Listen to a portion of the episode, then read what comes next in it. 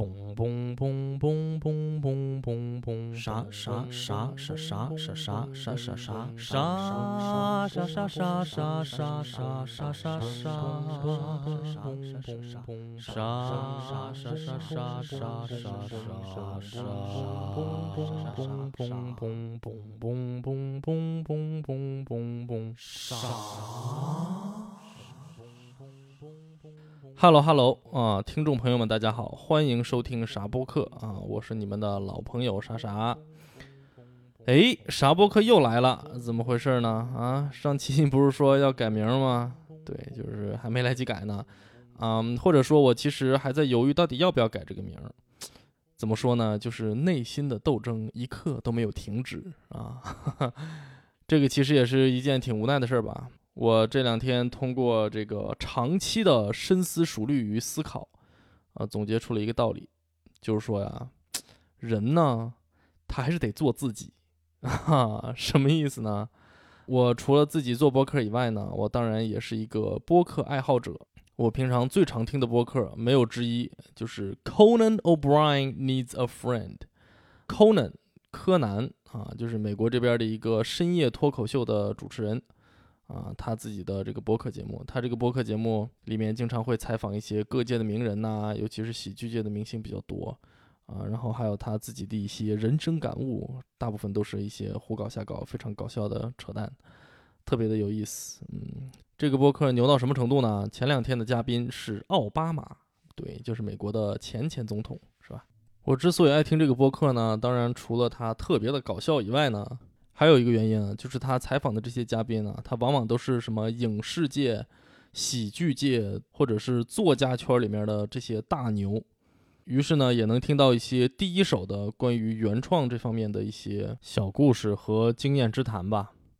在漫长的这几年呢，我对这个节目的关注里，我就不止一次的听到各种各样的人说：“哎呀，不行啊，你搞创作，你还是得做自己呀。”哎，就比如说这一期最新的这一期，采访的是 John Krasinski，不知道念没念对啊？John Krasinski，谁呢？就是那个 Office 里面的 Jim。如果你没有看过 Office 呢，就是他这几年还导了两部非常有名的电影，一个是一八年的那部《寂静之地》，以及最近刚刚出来的这部《寂静之地二》，都是由他本人自导，他们家两口子自演的这么两部电影啊。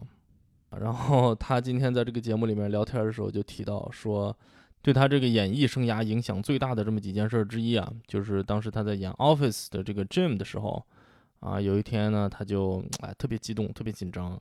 然后当时《Office》的这个导演兼编剧兼制片的兼所有的这个，反正就是一个大牛人 Greg Daniels 啊，就跟他说，说是啊，你怎么今天看起来啊，就是紧张啊，怎么回事？他说：“哎，我今天这个这个这场里头有一个特别重要、特别好笑的一个一个台词，我一定想办法把它给表演的特别好笑。我在准备这个东西，结果导演说：‘你可别，你不要老想着用什么搞一个夸张的手法，怎么弄一下，把这个东西弄得特别搞笑，这样是肯定演不好的啊！你就不如真真实实的按照你对这个剧本的理解，慢慢的、好好的把它演出来就完事儿了。好不好笑这件事儿，让观众他们自己去评判。’”你不要老从观众的角度出发，想搞一个这个搞一个那个，这种心态是没有办法把一个事情做好的。这个事儿我一听啊，哎呀，这个不太对了嘛，这不简直是啊！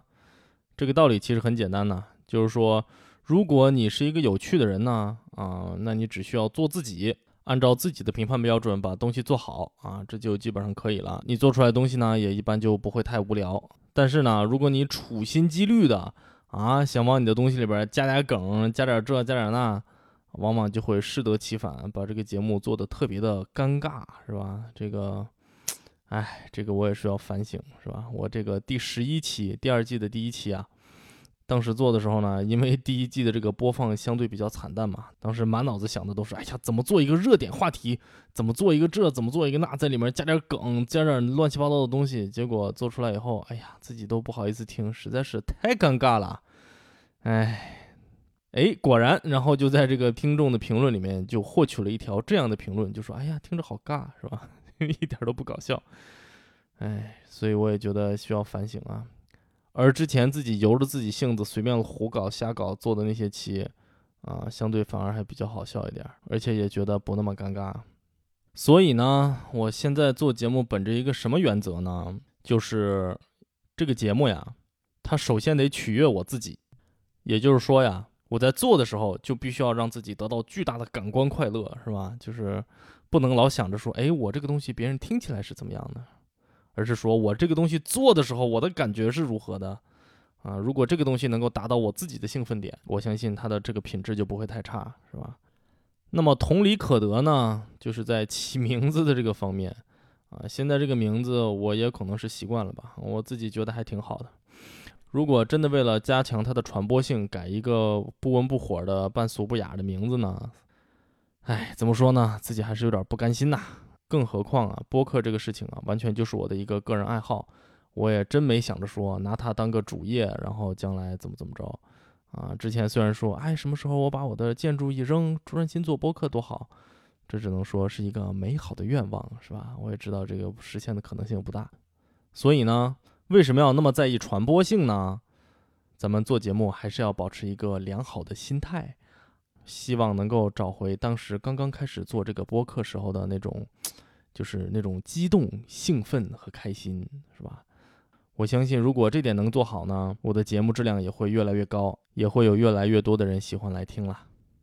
另外啊，说到这里啊，不知道细心的听众朋友们有没有发现，哈哈，咱们之前这一段呢，跟往常的感觉有点不太一样，是吧？就有点闲聊啊，各种口误，是吧？用词儿也没有经过各种推敲什么的。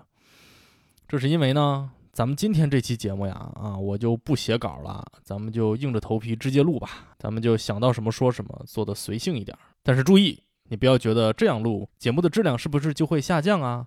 啊，那绝对不会，是吧？就是因为咱们这个节目的质量呀，它也没有什么下降的空间啊。不是，主要是为什么呢？就是因为今天咱们这个主题呢。是比较随意的讲故事的类型。你如果真的刻意的把它都写出来呢，可能会显得太书面了，是吧？影响这个故事的叙述和它的精彩程度。而且直接这么录，像聊天一样，录到情深处，还可以有一些情感上面的爆发，是吧？所以大家也不用担心啊，咱们这个节目的质量还是肯定有保障的。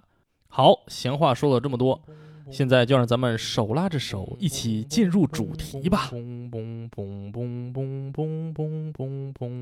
好，那么咱们今天的这个主题是什么呢？咱们聊点什么呢？究竟，咱们今天就要接着之前的第九期，继续聊一聊我在美国这些年的各种各样的租房的神奇的经历啊。为什么要把这个话题捡起来重新接着聊呢？一方面呢，我是收到了大量听众的反馈，大概就那么两三个人吧。对，就是可以说是受到了一些来自听众的鼓励。另外呢，就是这个可能跟我的工作还是有一点关系啊。就是我这两天呢，在做一些跟这个谷歌地图相关的这么一些研究啊，然后就把我当年住过的地方啊，以及这个以前工作的地方、战斗过的地方，嗯，都大概在谷歌地图上仔细又查了一遍。然后就发现，我离开纽约就这么短短的三四年的时间。城市的面貌已经发生了很大的变化呀！啊，基本上可以说是人事物非，尤其再加上这一年这个严峻的疫情啊，就是很多我以前喜欢的、熟悉的店面都已经消失不见了。哎，真的是看了以后让人觉得 沧海桑田呐。所以呢，也可以说是有这么一个在感情上的一个契机吧。嗯，我才又把这个话题重新捡了起来。然后呢，虽然咱们这期是直接录啊，我还是仔细的按照时间顺序啊，写了一个很详尽的提纲。提纲越写越兴奋呐，因为这个事情实在是太多了啊。我觉得这一期咱们可能又讲不完，保不齐这个要做成一个三部曲。以后打广告可以说是啥播客重磅推出纽约租房三部曲上中下，是吧？听起来特别的有气势啊。其实我要是真的仔细的、狠狠的去挖掘，保不齐这些故事啊，都可以写成一本短篇，甚至是中篇的小说了。哎，有机会可以把这些事就写一写，就算不能流芳百世，是吧？至少留给我的后辈儿孙也是个念想吧。在咱们第九期节目里呢，我给大家介绍了一下我在费城的时候住的两个房子，以及我在纽约的皇后区住的一个小地下室。在这个小地下室，我大概住了一年左右吧，然后我就搬出来了。嗯，为什么搬出来了呢？因为当时啊，我找到了另外一份工作，啊，也就是我之前我在这个绿卡这期里面提到的，只有我和我老板两个人的这个公司这么一个工作。啊，当时这个工作呢，它位于布鲁克林，纽约的五大区之一，是吧？我之前在这个第五期介绍格瓦纳斯运河的这一期啊，有详细的给大家介绍这个布鲁克林区的地形地貌。感兴趣的朋友们，大家可以去听一听。哎，怎么样？感觉是不是这个这一套节目啊，互相之间就开始关联起来了啊？有了一些微妙的联系。对啊，没有错，他们都是一个整体。而他们之间这些微妙的联系又是谁呢？嗯，就是我本人。我可太微妙了。当时住在皇后区的我呀，想要去布鲁克林区上班，哎，那就得经历艰难的险阻。为什么呢？如果大家感兴趣，你去看看这个纽约的地图，皇后区、曼哈顿区和布鲁克林三个区啊。他们大概成一个三角形的这么一个态势，但问题是呢，皇后区和布鲁克林之间看着虽然很近，却没有公共交通的直接连接。也就是说呢，你如果要从皇后区到达布鲁克林区呢，你就得先坐地铁，吭哧吭哧吭哧一路往西，到达了曼哈顿的岛上，然后转车南下，然后再一路向南，最终穿过曼哈顿大桥才能到达布鲁克林区。这之间所有车上的时间，再加上等车的所有的这些时间吧，单程基本上就要将近两个小时左右。而且纽约地铁，朋友们一百多年的历史可以说是摇摇欲坠啊！车站里头奇差的等候环境就不说了，是吧？冬天冷的要死，夏天热的冒烟儿，真的冒烟儿。有一次地铁着火，哇，那个冒烟冒的，整个地铁站恨不得变成一个大烟缸。除了这个以外呢，车还经常会延误，所以这两个小时还是一个保守估计。很多时候天亮时候出发，天黑了才能到家，这都是常事儿。而且这两个小时。你可不要以为啊，我坐在地铁里面晃晃荡荡，看看书，看看报，翻翻手机，是吧？咱先不说纽约地铁里啊，压根就没有手机信号，更何况那个年代我好像都没有个智能手机，所以看手机看什么？看通讯录嘛？那你可能要说，没有手机可以看看书嘛？你带本书是吧？朋友们，这两个小时可是紧紧巴巴、实实在在挤得跟个烂酸梨似的，你就在车里头垫着脚尖跟人家晃荡，知道吧？这两个小时哇，堪比俄罗斯的战龙。你在这个地铁上，大部分的时间都在想办法躲避对面大哥那温热潮湿的呼吸和那若隐若现的嘎吱窝自然烧烤味儿，还看书呢？你忙得过来吗？你看书？哎呀，提到纽约地铁，我有点激动了啊！有机会给大家好好讲一讲纽约地铁吧。在地铁里面遇到的事情，也是可以写成一本书的，非常的夸张啊。对，咱们说回来啊，这样的日子呀，我大概过了一个星期吧，就实在坚持不下去了。啊，你想一天四五个小时的时间在车上，哇，这个人生简直是惨淡无光啊！所以我就迫不及待地在公司的附近开始找房子。当时在这个上班之前啊，我都没有怎么来过布鲁克林区，可以说对这个区就是知之甚少。在网上找了一大堆这个，看看照片、条件、价格都还挺合适的这么一些房子，结果去看的时候呢，唉，总是有一些惊险的经历，是吧？就是 因为那个时候是冬天啊，我都是下班以后啊去看房子，所以呢，在美国这边加上什么冬令时，乱七八糟的。下班的时候，已经天基本上都黑了。一个人在这个空空荡荡的大街上行走，四处都是一些晃晃悠悠、插着手的闲人，你就感觉这个社会的不安定因素啊，它正在蠢蠢欲动，它正在慢慢的在你的脑中发芽，在你的身边开花，是吧？特别的吓人。我现在回想起来，当时去看房的那几个区，有几个区其实是非常不安全的区，但是我哪知道啊，是吧？我就傻不拉几背个小书包，我就上路了。然后走在大马路上，经常对面就过来一个气势汹汹的黑人兄弟，膀大腰圆的，包个头巾，然后朝我吼两句，然后我听不懂，跟人摇摇头，继续走，是吧？现在想想挺吓人的。对，其实也不知道人家说啥了，嗯，可能是提醒我注意保暖，也是很有可能的，是一个对你充满人文关怀的好兄弟。我记得还有这么一回啊，我在网上跟几个人约了一块去看房子，结果到了地方以后，发现人家是三个黑人姐妹。是吧？人家三个人互相都认识，关系还挺好。三个人加上我一块租一个四室一厅。我进去一看，我那间房怎么说呢？它可能都不能算是一间房，它应该算是一个壁橱。我在里头勉强能够放下一张单人床，根本都没有地方放桌子，是吧？所以我就只能是面带微笑的拒绝了他们的盛情邀请。现在回想看看，当时在一两个星期之内啊，我在那边几乎天天出去找房，去了好多个房子，也去了好多个区。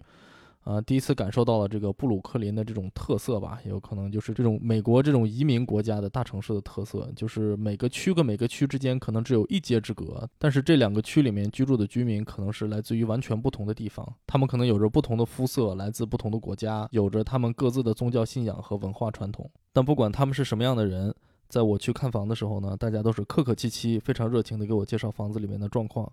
并且非常真诚地表示希望我能租他们的房子。我甚至没有在他们任何人中感受到因为这种人种、文化和背景的这些差异啊，对我有任何的这种排挤或者歧视的言语或者行为。但是在所有的这些族群当中，有这么一个族群，在我去看他们房子的时候，甚至在我打电话询问他们的房子的状况的时候，表现出了非常不友好的，甚至是一种带有歧视色彩的态度。那么这个族群是什么族群呢？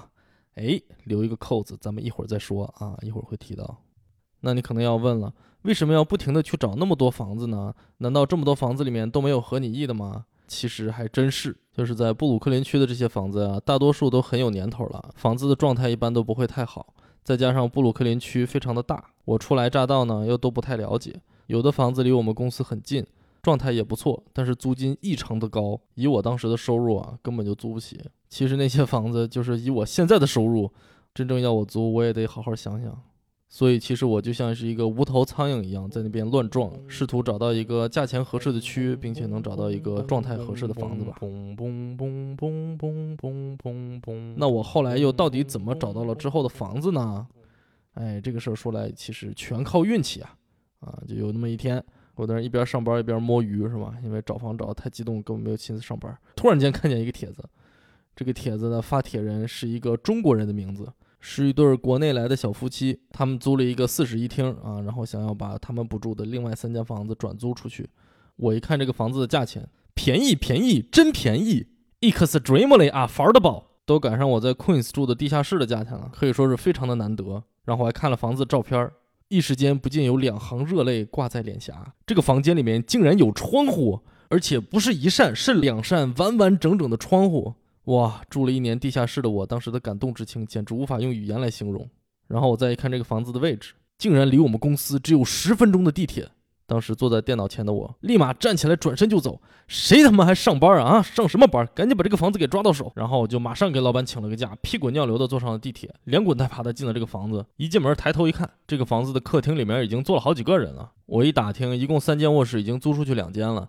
这两个人正坐在饭桌上，正在那签约呢。于是我就立刻表态说：“不要再等了，我就是你们的最后一个新房客，赶紧的，赶紧的，我要签约，在哪儿呢？纸笔在哪儿呢？给我签。”啊，那小伙跑了过来说：“哎，先生您贵姓？不要跟我贵不贵的，这么客气干什么啊？我就要租房子，赶紧给我签约。啊，先生您定金交一下，三个月的房租要现金啊。”于是我转头的跑下楼去找 ATM。哎，我是不是这讲太细了？啊，好像也不需要讲的这么细，是吧？反正无论如何，啊，我就是租到了这个房子。啊，当时觉得，哎呀，暗自窃喜，觉得哇，简直是捡到宝了，爽死了，是吧？啊，没有想到，真正的噩梦从这里才要开始啊！嗯，故事讲到这里呢，按理说应该开始讲这个噩梦了，是吧？但是在这里啊，我们要稍微的跳出来一下。哎，大家有没有感觉到咱们这个播客的文学性啊，是不是还挺高的？这是一种什么手法？啊，这我也不知道是什么手法，是吧？大家都缅怀一下自己的语文老师啊。那为什么要跳出来一下呢？嗯，就是因为我呀，一共在这个房子里面住了三年的时间，在这三年里啊，真的发生了很多事情。如果一点一滴的全都讲出来的话呢，我估计有个十期节目也不够。当然呢，以后如果咱们这个播客火了，是吧？如果大家愿意听呢，我可以给大家继续的娓娓这么一个道来。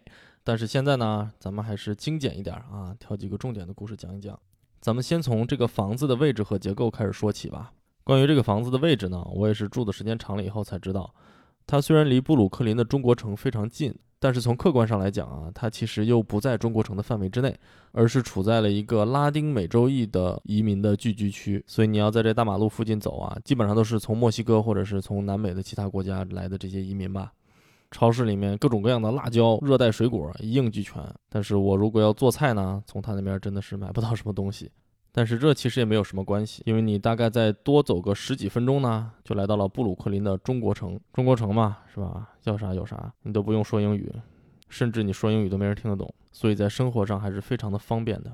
这个街区啊，还有一个特点，我到现在都没有搞明白为什么，就是在道路的两旁密密麻麻的布满了大大小小的各式理发店啊，特别的神奇。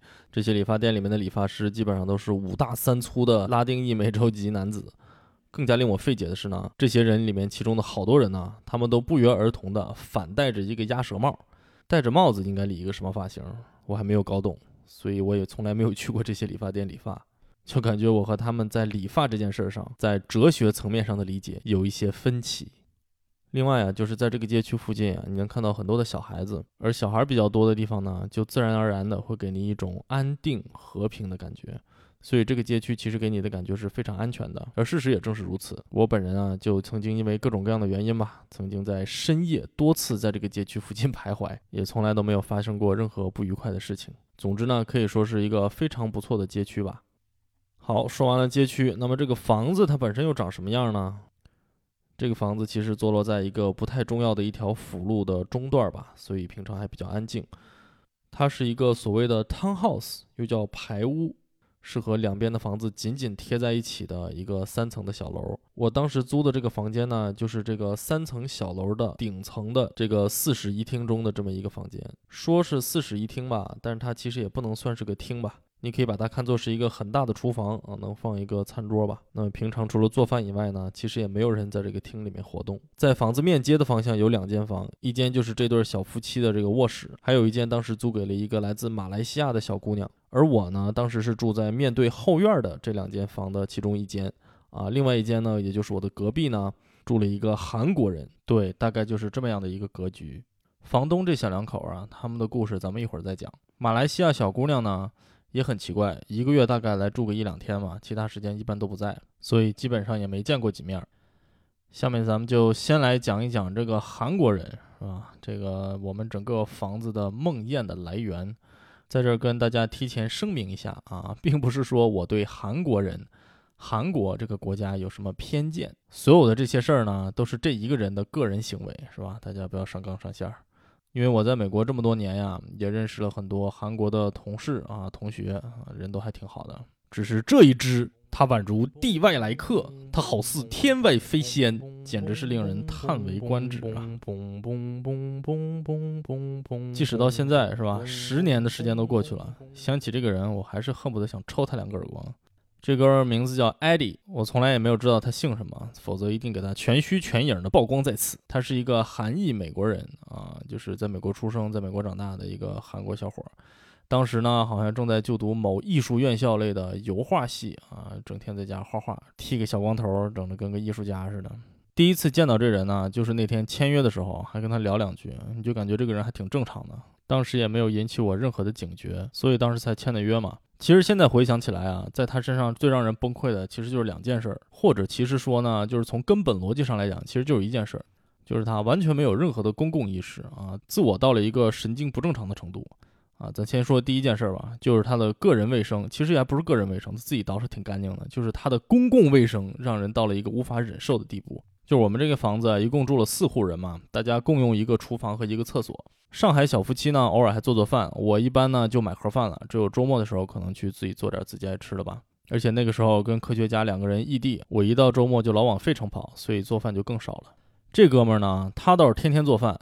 这我也可以理解，是吧？作为学生，你没钱嘛，你为了省钱就得多做饭。但是呢，他就只会做一种菜，就是去超市买一块鸡腿肉，然后把骨头什么乱七八糟一剔，然后再拿点油两面一煎，撒点盐，撒点胡椒，就算完事儿。每天就是吃这个东西度日，这个也没什么，是吧？你个人习惯，咱们不做评论。你就是爱吃考拉的大便，跟我也没有什么关系。问题是，你剔出来的生鸡肉和鸡骨头，是不是需要收拾一下啊？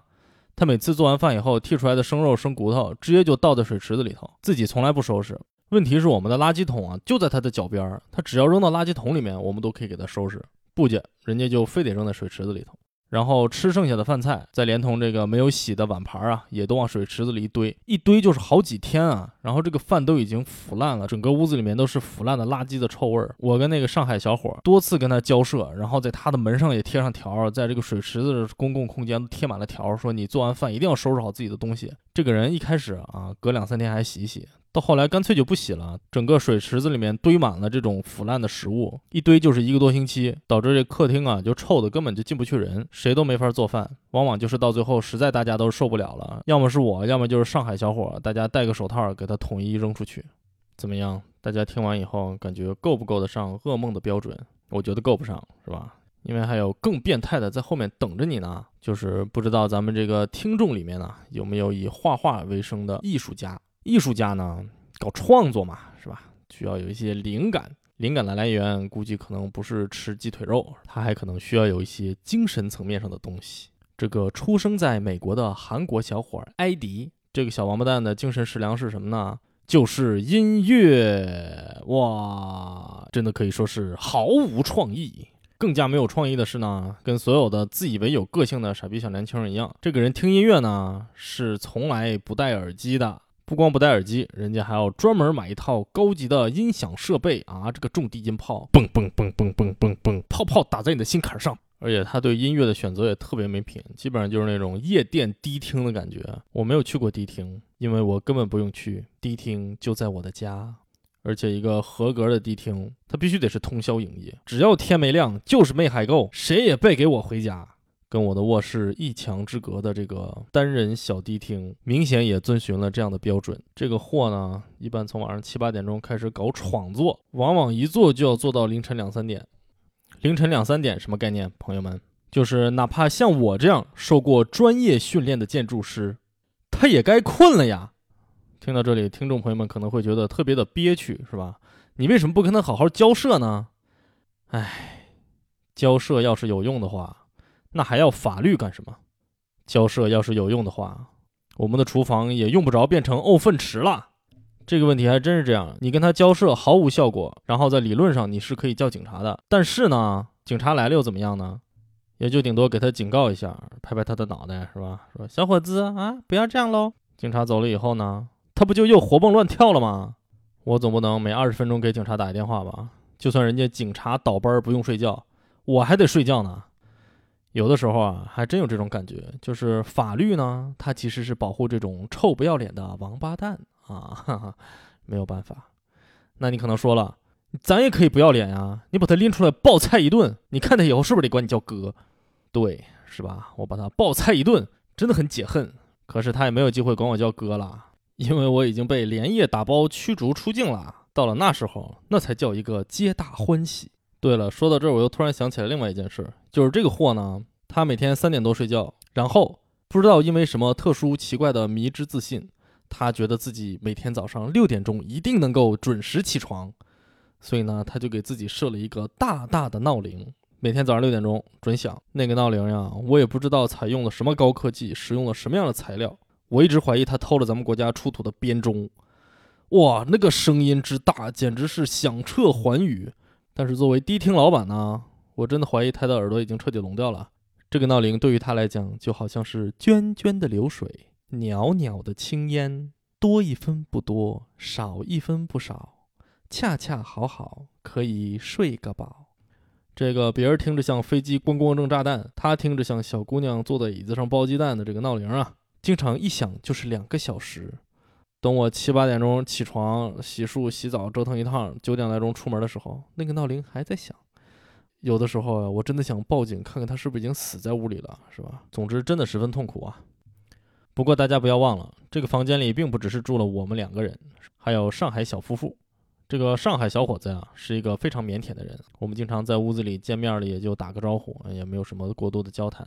结果有一天，我正在屋里头吃饭，这哥们儿过来敲我门。我一开门，就看到了一双充满血丝的红肿的双眼。我心想，嗯，也该是时候了。基本上就是说呢，哎呀，我的天，实在受不了了，咱得想个办法把他给弄走啊！哎，对，需要想个办法把他给弄走。听起来是不是挺简单的？这个国内的情况我不太了解啊，在美国。你要是想把一个租户从他租住的地方赶出去，可以说是难比登天。就算你是房东也不行，奥巴马来了也不行，就算你是天王老子也不行，谁也不行，就是这么个情况。为什么呢？因为美国有一个租户保护法，基本上就保障这个租户的权益啊不受侵犯，而房东反而是没有任何权利把他赶出去的。如果你真的要把他赶走呢？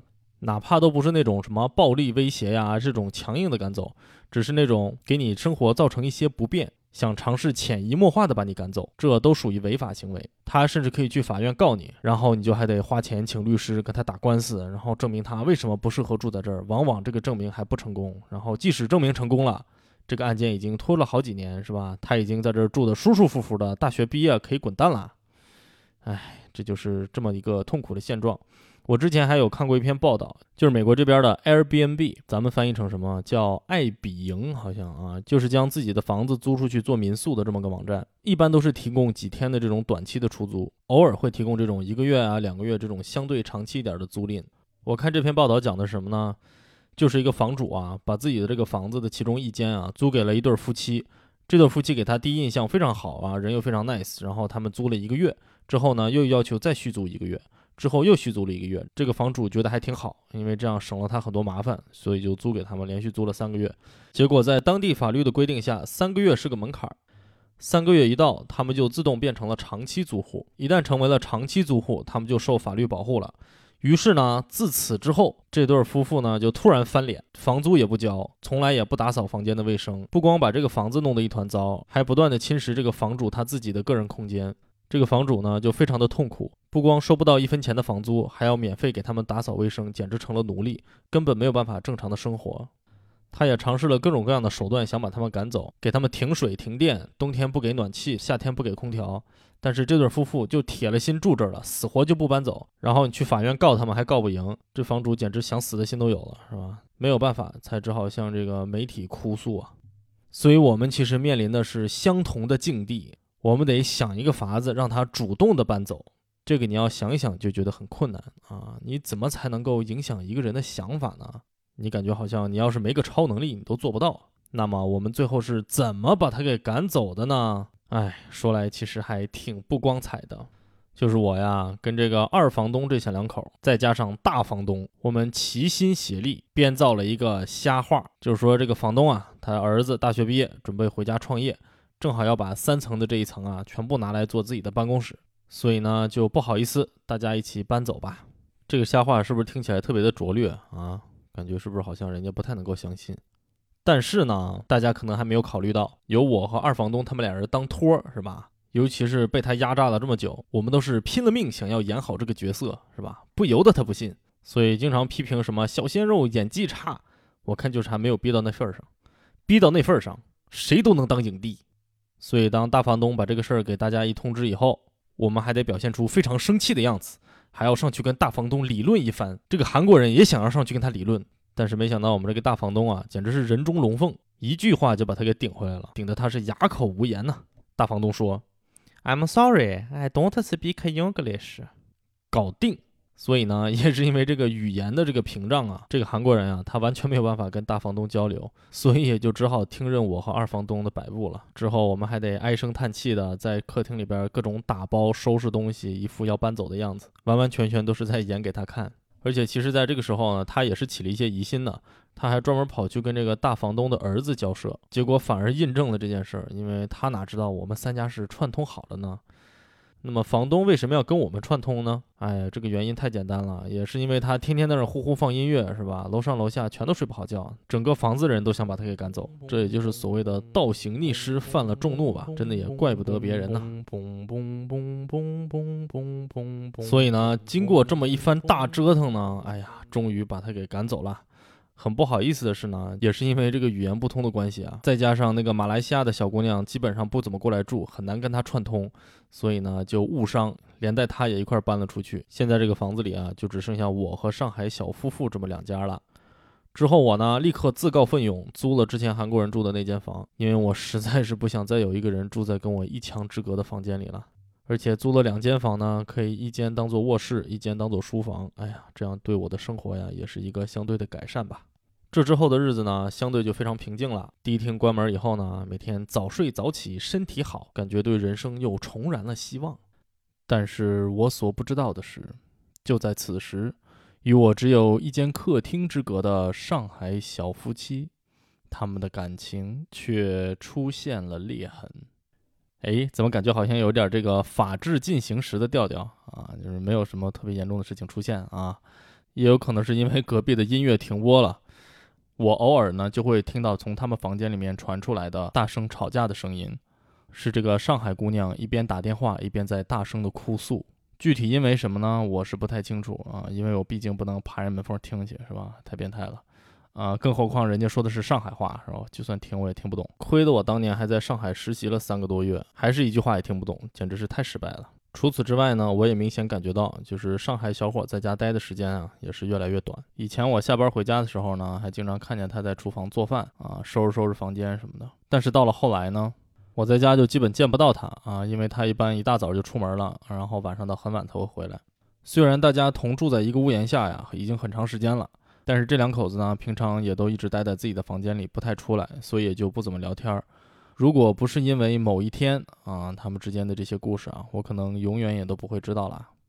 在讲这段故事之前呢，咱们先多说两句，就是说我讲这段故事啊，它其实也并不是为了爆别人的隐私，是吧？不是为了八卦，我只是想通过这些故事呢，给大家了解一下各种各样的留学生的生活吧。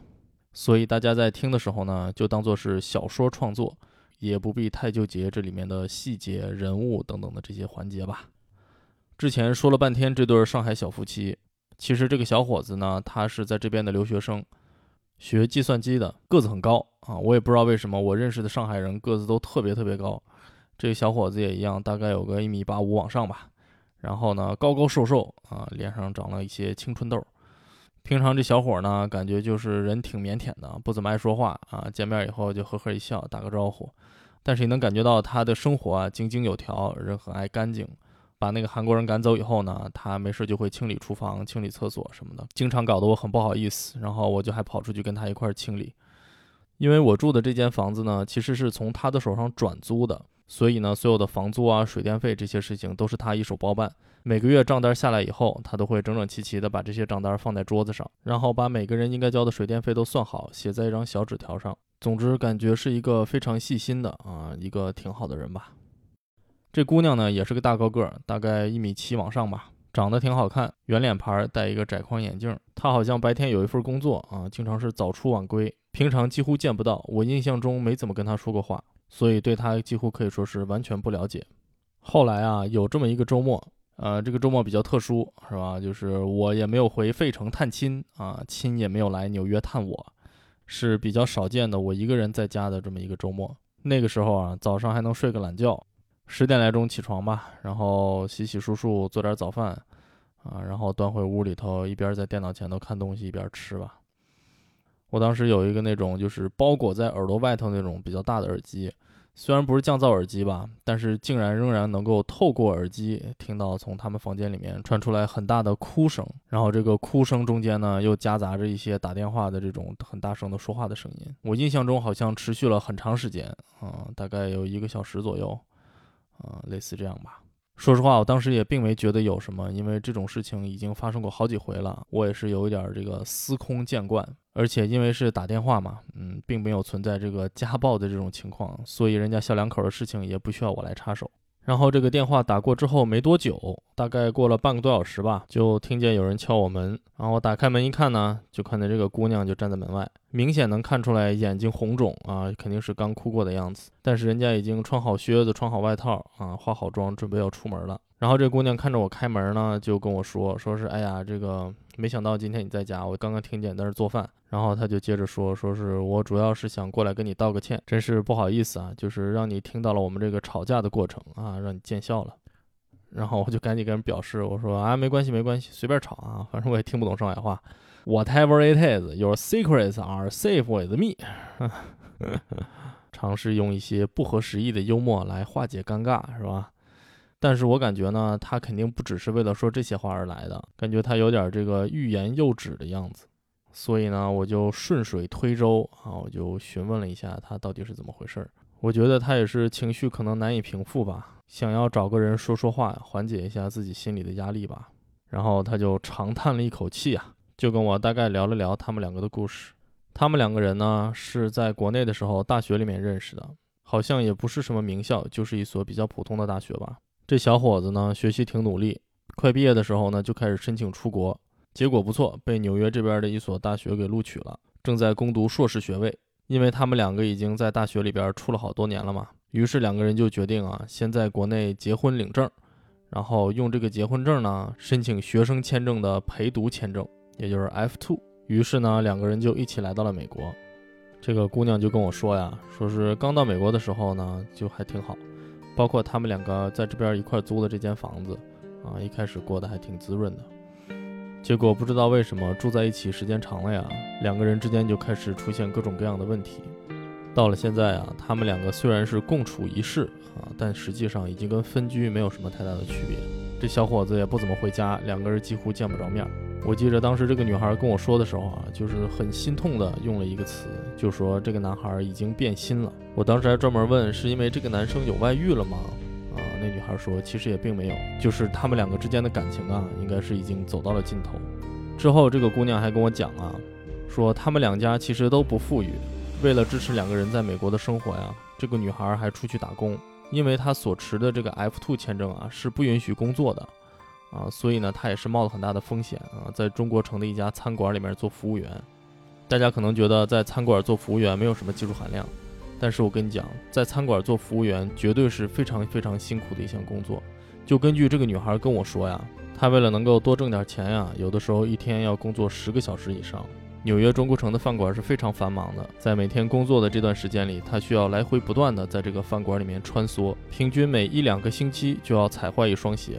每天晚上回家以后呢，基本上都累的是什么都不想干，啊，一句话也不想说，基本上是一个瘫痪的状态。然后这个姑娘就很愤愤地说：“她说为了我们两个人的生活，我每天累成这个样子，她竟然还要变心，也是因为不甘心呐。每天我都要跟她吵，但是这样反而适得其反，两个人的距离也就拉得越来越远了。”然后这姑娘还说：“我看每次你女朋友过来看你，你们两个要不然就出去玩啊，要不然就在家看看电影、做做饭、聊聊天，嘻嘻哈哈的打闹一阵儿。我每次在家里面听见你们聊天的声音，我简直羡慕的要死。可是又能怎么办呢？我总是一个人自己在家里待着。”说到这里啊，其实我心里还是不禁有一些唏嘘之情。唉，就是怎么说呢？虽然这一切啊都是这个姑娘的一面之词，但是从他的叙述里面，我们可能可以看出来一点。就是他们之间的感情啊，其实是被生活的重担所压垮，再加上两个人都很年轻，也没有处理这种复杂情感的经验，所有的这些，他们面对生活和学业上的压力，最终都转化为了他们两个人之间感情上的负担，造成了一种恶性的循环吧。相比之下，当时的我跟科学家虽然收入不高，但是两个人都有相对比较稳定的工作，和他们相比起来啊，我们真的是幸运的太多太多了。聊到后来啊，这个姑娘可能是因为终于有机会找人把心里的这些压力啊一吐一块，感觉整个人的情绪都好了很多，然后就跟我开始闲聊几句啊，她就问我说：“你们两个准备什么时候结婚啊？”这个事儿大概发生在十年前吧，所以当时我就说：“哎，现在还年轻啊，不着急，不着急。”然后她就突然变得很生气，说：“你们这些男人呐，都是这个样子，不要看着现在好像好好的啊，总是给自己留后路，过两年就要变心。”这句话呀，现在虽然听起来好像有点偏激，有点极端，但是我并不觉得这是他的错，我甚至不觉得这是上海小伙的错，啊，我甚至不觉得这是任何人的错，我只是打心眼里希望将来他的生活能够越过越好，这样的想法也就会慢慢的消失吧。这就是我跟这个上海姑娘的唯一一次谈话。这次谈话之后没多久，我就看到走廊里面收拾出来两个巨大的行李箱，之后我也再没有见过这个姑娘。后来，据这个上海小伙说，他已经回国了。唉，已经过去十年的时间了，希望他们两个人各自安好吧。故事讲到这里呢，逻辑严密的朋友们可能发现了一个问题：我们这个房子啊，它一共有四个房间，我租了两间，小夫妻住了一间。原来租给马来西亚姑娘的那间房，后来又怎么样了呢？哎，这又是一个精彩绝伦、令人大跌眼镜的神奇的故事啊！在这个来自马来西亚的姑娘搬走之后啊，这个房间又被租给另外一个小姑娘，也是在美国的留学生。她的故事呢，这个呢就确实有点牵涉隐私。虽然是精彩绝伦，但是我在这里也只好跟大家抱个歉。出于各种各样的原因啊，我们在这里就不讲了。如果您将来有机会到访波士顿，想要听这个故事呢？嗯，咱们这个可以坐在一起啊，吃个饭啊，聊聊天儿，叙叙这些遥远的旧。好吧，这期节目就做到这里吧。在做这期节目之前呀，啊，我写了一个大概的提纲。这个提纲啊，一共列了三个房子里面发生的各种各样的故事。我发现啊，我现在这个扯淡的功力是越来越雄厚啊。啊，一期节目四十多分钟过去了，才讲了一个房子，而且我提纲里面准备的材料啊，还有好多都没有讲进去。照这个路数走下去，等把这个系列的节目做完，整理整理，真的好出一本小说了，挺好。我做这个播客的原动力之一呢，就是我热爱写作，而我这一生最大的梦想就是能够写一本小说。但是呢，很不幸，现在咱们这个世界呀，写小说已经没有人看了。我又不愿意去写那种什么霸道总裁，或者是那种修仙类的破烂玩意儿。哎，对不起，我还就是有那么一点毫无资本的清高。我之前也曾经尝试创作了一些小说，发在朋友圈里面，阅读数量寥寥无几啊，远远比不上发自拍。现在我发现啊，这个声音的形式啊，尤其是这种长音频的形式，特别适合仔仔细细的把一个故事掰开了揉碎了，慢慢的呈现。要不是因为时间的关系，今天这一期的故事，如果把它当做小说来写，加上各种各样的要素，简简单单的就可以变成一个两三个小时的节目。我突然觉得，这是不是也是一个播客的新思路？就是咱们啥播客可以专门做出一个分支的节目，专门用来发布我的小说，可能也还挺有意思的。但是在做这件事之前呢，我真的需要大家的反馈，是吧？如果大家觉得这期节目实在是没什么意思，还是真正的讲一点社会热点事件和美国的文化现象吧。谁愿意听你的个人经历呢？那么我呢，肯定也会虚心的听取大家的意见，在选题上多做斟酌吧。另外啊，如果您已经花了大量的时间，都已经听到这儿了，那么我就建议您呐，不妨多走一步，是吧？在小宇宙注册个账号，去我的页面上面给我留个言，这个也有助于我的节目被更多的人看到吧。看到的人越多，我做节目的这个动力也就越大。没办法，咱这个人就是这么的虚荣而真诚。而且话说回来，您也想听到更多更精彩的内容，不是？好嘞，还希望您多多支持我的播客，多留言，多转发。有什么建议尽管提，有什么鼓励的话，也请您大胆的告诉我吧。咱们这个播客呀，可是全靠您了。谢谢大家，咱们下期再见。嘣嘣嘣嘣嘣嘣嘣！感谢大家收听啥播客，喜欢啥播客的朋友们呢？还有，请您在小宇宙 APP、喜马拉雅 APP 或者任何您其他收听播客的 APP 中踊跃的订阅、癫狂的转发。同时，如果您对我这个播客有什么意见或者建议，或者您有什么想要听到的话题，就请在评论区留言吧。总之，感谢大家的支持，拜拜。嘣嘣嘣嘣嘣嘣嘣。